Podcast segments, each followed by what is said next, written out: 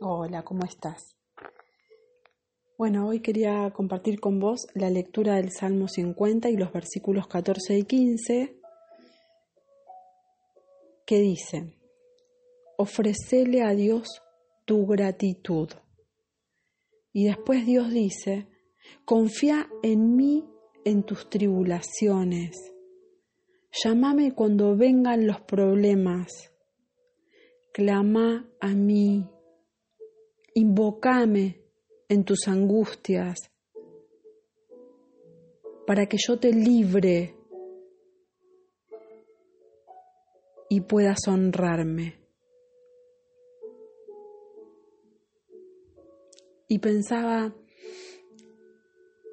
que eh, cuántas verdades o, o, qué poderosas verdades ¿no? que descubro primero descubro que Dios está interesado en que confíe en Él, en mis problemas, en que lo llame cuando vienen los problemas, en que clame a Él, en que invoque su nombre en medio de mis angustias, de mis temores, de mis enojos, de mis dolencias, de mi incertidumbre, de, mi, de, de, de mis incomodidades. Él es el que pide que lo llame, que si no estoy a gusto, que lo llame. Y pide que lo llame para hacer algo que es impresionante, porque él dice, llámame para que yo te libre. Está claro, está clarísimo, o por lo menos yo lo experimenté así, no puedo sola, no puedo sola, necesito de la mano de Dios acercándose y diciendo, yo te quiero librar, pedime, yo te libro, no puedes más, estás cansado, tenés temor, ¿Qué es lo que te está pasando? A, Dios le interesa. Me, asombra este, esta, estos versículos eh, que está tan clarito, ¿no? cuánto amor. Necesitas algo, pedímelo, pedímelo, no te quedes solo con, con tu problema, con tu angustia, con tu dolor, con tu desesperanza con tu tristeza, con tu depresión, no te quedes solo, clama, invocame. Hay poder eh, en el nombre de Dios, en el nombre de Jesús, y Yeshua, eh, Jehová, Dios, hay poder en su nombre. Invoquémoslo porque lo necesitamos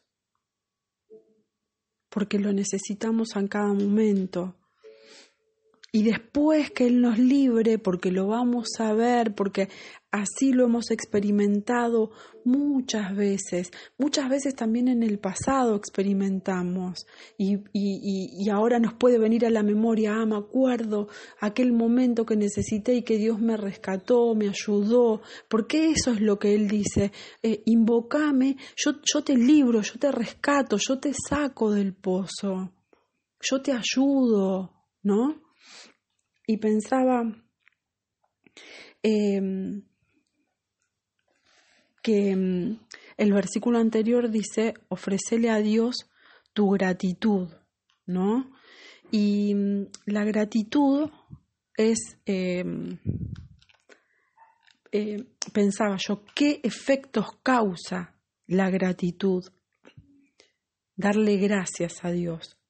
Y lo busqué ¿Y mm, por qué yo puedo darle gracias a Dios? ¿En qué le puedo dar eh, gracias a Dios? ¿No? Eh, y yo pensaba, ya el solo hecho de despertar a la mañana es gracias. El solo hecho de, de, de escuchar que alguien está hablando es un motivo de dar gracias. Escuchar que, que mis hijos eh, juegan, corren, hacen ruido, pelean, se pegan. Eh, la situación que yo pueda oír, eso es un milagro ya. Hay gente que no lo tiene y podemos oír, podemos eh, percibir olores, podemos tener el sentido del tacto, ¿no? Todo lo que tiene que ver con los sentidos ya es un motivo enorme eh, para dar gracias, decir, hoy me puedo levantar y pararme sobre mis pies, sobre mis piernas, puedo andar, es un motivo para dar gracias. No es algo que, eh, que lo tiene todo el mundo, hay gente que no lo puede disfrutar. Y vieron que se dice mucho que uno no sabe lo que pierde hasta que lo pierde. Nosotros no sabíamos lo bueno que era eh, tener, entre comillas, una libertad que, me, que yo salía, entraba a mi casa al horario que quería, en el momento que quería, y ahora no tenemos esa libertad. Bueno, aprendimos a eh, valorar eh, eso que vivíamos antes y que nos quejamos mucho, porque no, porque tengo tanto que hacer, porque no puedo más, porque no estoy desbordado, bueno, ahora estamos adentro, ¿no?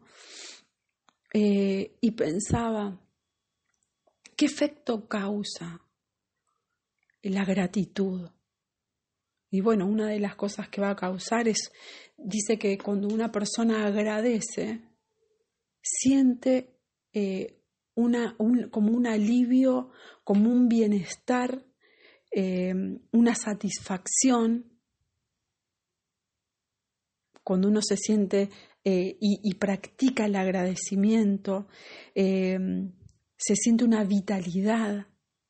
Y es verdad, ¿no? O sea, agradecemos como se genera algo muy lindo cuando uno puede agradecer.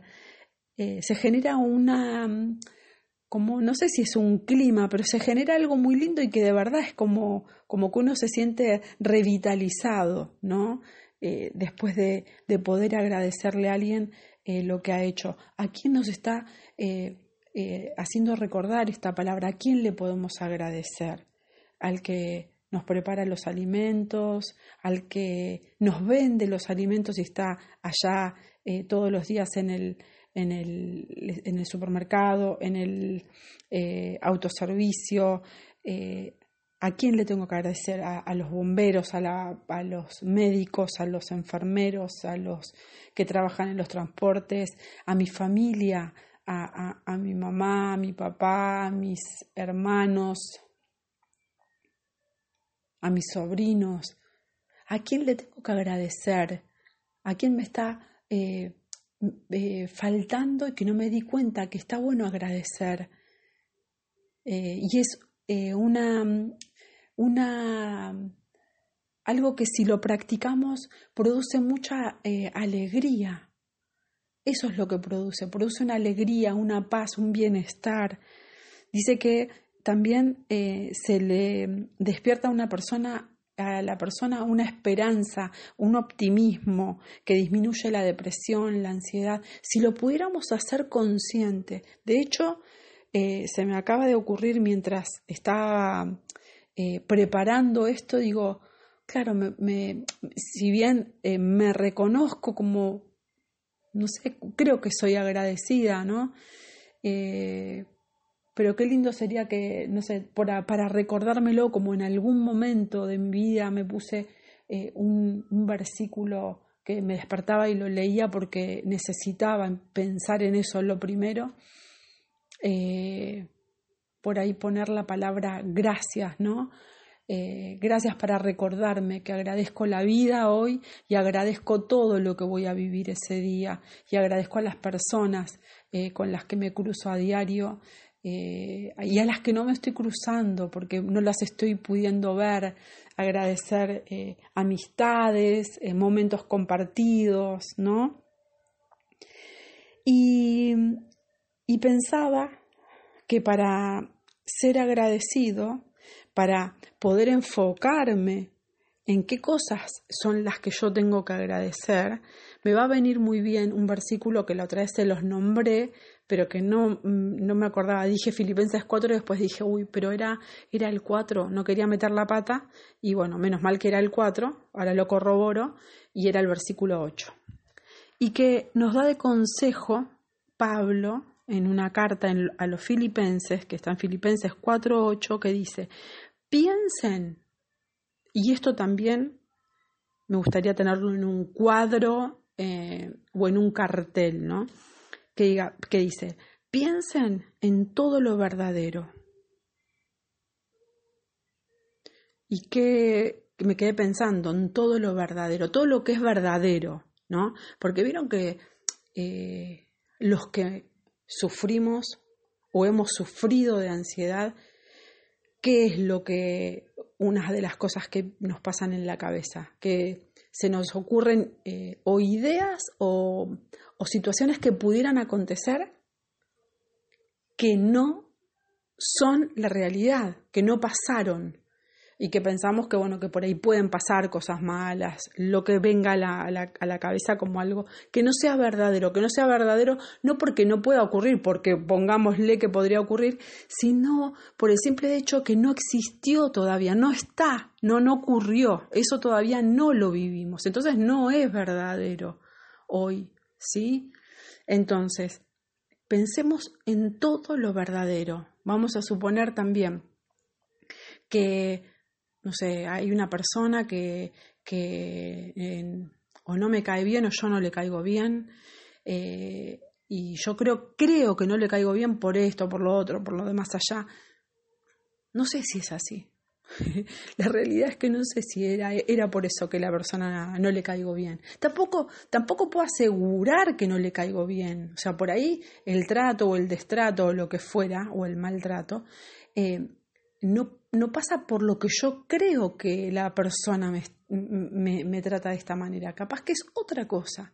Entonces, en todo lo verdadero, no en suposiciones, no en cosas que no son reales. Pensemos en las cosas que son verdaderas.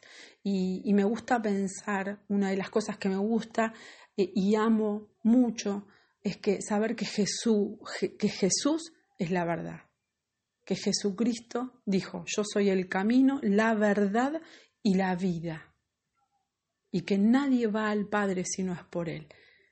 Entonces pienso en lo verdadero, en Jesús. Todo lo que tiene que ver con Jesús, con Dios, es la verdad, ¿no?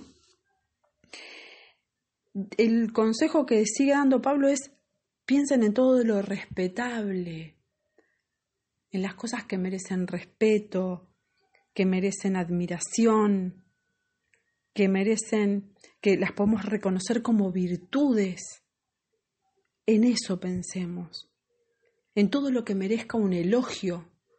Eh, fijémonos o fíjense eh, que eh, el consejo es no hagamos hincapié en los defectos, sino pensemos en lo que merece elogio. No hagamos hincapié en, los defectos, hagamos hincapié en las virtudes. No hagamos hincapié en, qué malo, sino en lo que sea digno de admiración. Entonces, que mi pensamiento, porque el consejo es piensen en todo lo justo, en todo lo amable, en todo lo puro, en estas cosas está el consejo de Dios que pensemos. En todo esto pensemos. Y, y lo que hoy le decía a unas amigas es que loco que esto, que es un consejo que está escrito hace más de dos mil años, es algo que hoy se usa en lo que tiene que ver la neurociencia, ¿no? En, los pensamientos, en los pensamientos que eh, al cerebro le, le, hagan bien y que el cerebro después manda la orden a todo el cuerpo de sentirse bien, a todo el organismo que libera la oxitocina, la dopamina, como dijimos, ¿no? Entonces, eh, la importancia de que empecemos a, lo digo para mí primero y porque veo que a mí me hace bien es que lo comparto con ustedes. La bendición de pensar lo bueno. En los momentos donde vienen los pensamientos que sean, ya sean los que nos asaltan eh, con temores, eh, con ansiedades, son momentos que generan en el cuerpo cosas muy feas, eh, temblores por dentro, no sé, tensión, hasta puede subir la presión, o sea, taquicardia, todas estas sensaciones quedan muy feo, quedan, queda el, el, organismo queda muy em, em, a disgusto en el momento que se, que se pasa, que se sienten estas cosas. Y el consejo que nos deja Dios, que nos hace muy bien, es pensemos en lo bueno, en lo puro, en lo amable, en lo que es de buen nombre, lo que es digno de alabanza, lo que eh, tiene, eh, que le podamos dar honor. En esas cosas pensemos.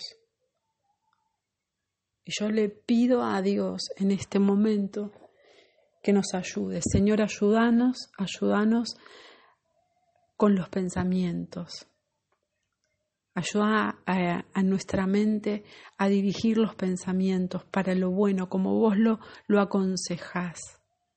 Es lo mejor que podemos hacer. Si tenemos los pensamientos alineados con lo bueno, con lo que hace bien, nuestro organismo se va a empezar a sentir bien, vamos a poder dar gracias, empezar a ser conscientes de todo lo que tenemos para agradecer. Hoy tuvimos para comer, Señor, y hoy te agradecemos por eso. Hoy tenemos para levantarnos, para andar, para caminar, para hablar, para oír, Señor. Muchas gracias. Muchas gracias por, por esta bendición que nos das cada día. Gracias por la familia, gracias por los amigos. Gracias. Gracias, Señor. Y una vez más te pedimos bendición sobre cada uno de nosotros. Te, te invocamos cada vez que necesitamos, Señor, pero también te vamos a dar gracias.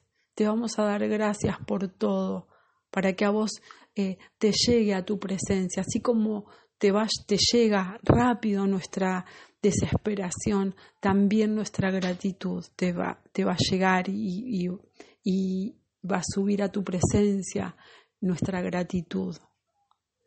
Gracias, Señor. Gracias porque hasta acá nos guardaste. Somos tus hijos. Muchas gracias, Señor.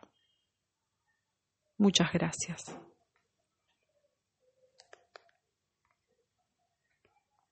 En el nombre de Jesús. Amén.